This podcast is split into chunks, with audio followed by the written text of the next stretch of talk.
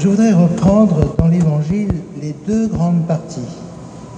Il y a la première partie commence par euh, l'an 15 du règne de l'empereur Tibère, Ponce Pilate étant gouverneur de la Judée. Bref, tous les grands gouvernants, imaginez, Obama étant président des États-Unis, euh, François de la France, le pape au Vatican, François, ainsi de suite. L'évangile s'incarne dans une histoire. Et l'Église, elle est dans les... Cette année, on est combien? En 1000... Non, en 2015. 2015. On est bien en 2015. Eh bien, en 2015, il y a l'Église, corps du Christ. Le Christ est présent grâce à vous. Et je voudrais vous dire que l'Église, elle est présente vraiment au nom du Christ et qu'elle a la responsabilité d'incarner le Christ dans le monde. Nous sommes corps du Christ et nous avons encore à le devenir. C'est pour ça que l'Église, elle est une incarnation concrète du Christ aujourd'hui et elle est en chemin. Elle est en chemin mais elle est bien là. Et je voudrais vous dire que cette semaine, ma prière, elle a été de reprendre la lecture de Saint Paul apôtre aux Philippiens. Pour vous, moi prêtre, j'aime à contempler l'Église. À tout moment, je les reprends cette phrase. Chaque fois que je prie pour vous tous, c'est avec joie que je le fais.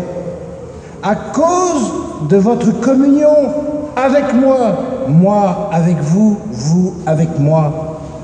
Et dès le premier jour jusqu'à maintenant, pour l'annonce de l'Évangile, j'en suis persuadé, celui qui a commencé en vous un si beau travail le continuera jusqu'à son achèvement au jour où le Christ Jésus viendra. Oui, Dieu est témoin de ma vive affection pour vous tous dans la tendresse du Christ Jésus. Et dans ma prière, je demande que votre amour vous fasse progresser de plus en plus dans la pleine connaissance, la clairvoyance pour discerner ce qui est important. Frère, veuillez le croire, j'ai mes limites, j'ai mes défauts. Mais comme tout prêtre, je suis votre pasteur et mon souci est de contempler le corps du Christ dans notre communauté. Veuillons bien croire que le Christ s'incarne grâce, à cause de vous, au nom de notre baptême. Ça n'empêche, ça n'empêche que nous sommes encore en chemin. Et Jean-Baptiste est là au cœur de l'avant pour nous inviter à nous améliorer un peu. Alors, Jean-Baptiste, il n'était peut-être pas encore au courant, mais il était précurseur des autoroutes. Je ne sais pas si vous êtes déjà allé sur les autoroutes en pleine montagne. Il y a des tunnels extraordinaires, il y a des ponts extraordinaires, il y a des viaducs, mais d'une hauteur. Et alors, je ne sais pas si vous, si vous serez d'accord avec moi, mais quand on regarde ces belles autoroutes dans la montagne, c'est beau. C'est magnifique, ces œuvres d'art. Ce sont des œuvres d'art. Eh bien, nous pourrions peut-être ce matin prendre conscience que il faut que nous devenions ces belles œuvres d'art en étant, comme les autoroutes, des voies directes. Alors, reprenons un peu ce qu'il nous demande, parce que pour faire l'autoroute, il a fallu quand même travailler. Il a fallu creuser des ponts, euh, des, des tunnels, il a fallu construire des ponts. Alors reprenons. Vous êtes chrétien, vous êtes l'Église, mais préparez encore dans vos vies le chemin du Seigneur. Rendez droit ces sentiers.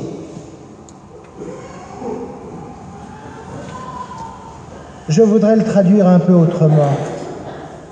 Faites, faisons en sorte que dans nos vies, ça soit plus simple, direct, lumineux.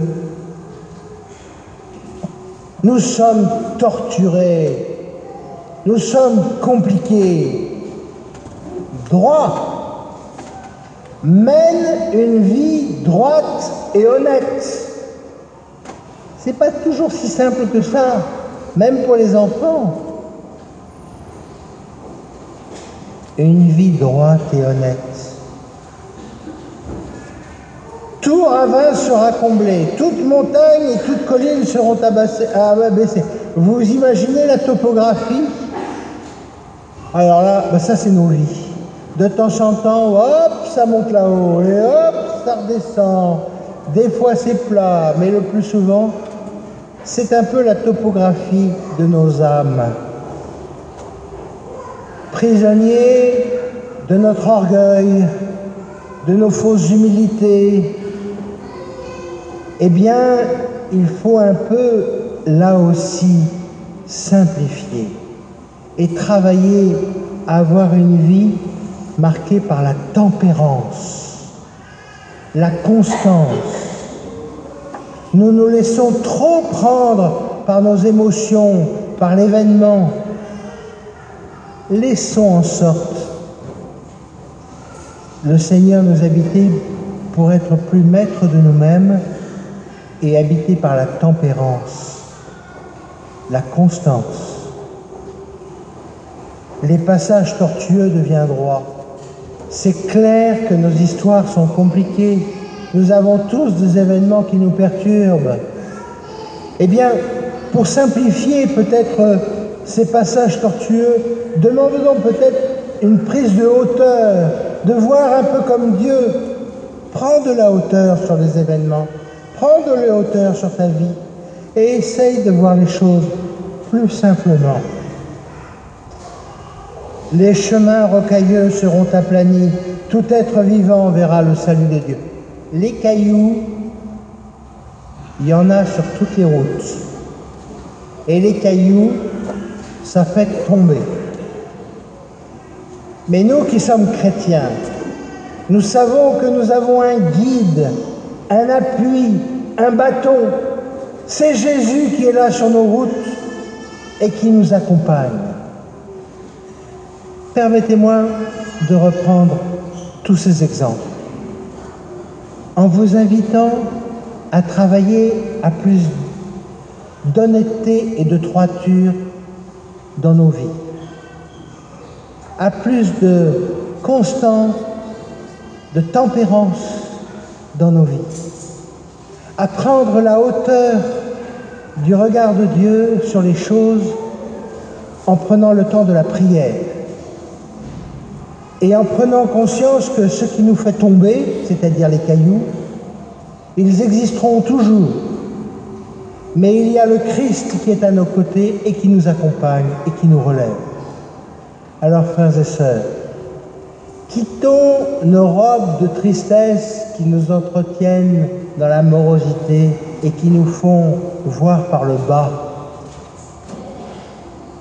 Prenons le temps de revêtir la robe de la joie, la joie des enfants de Dieu, en prenant conscience que le Christ est là aujourd'hui. Nous en sommes témoins par notre rassemblement et par l'Eucharistie que nous avons célébré. Et prenons conscience que cette Église, elle est en chemin. Et que l'autoroute, si elle est belle, il faut encore la construire. Bonne route vers Noël.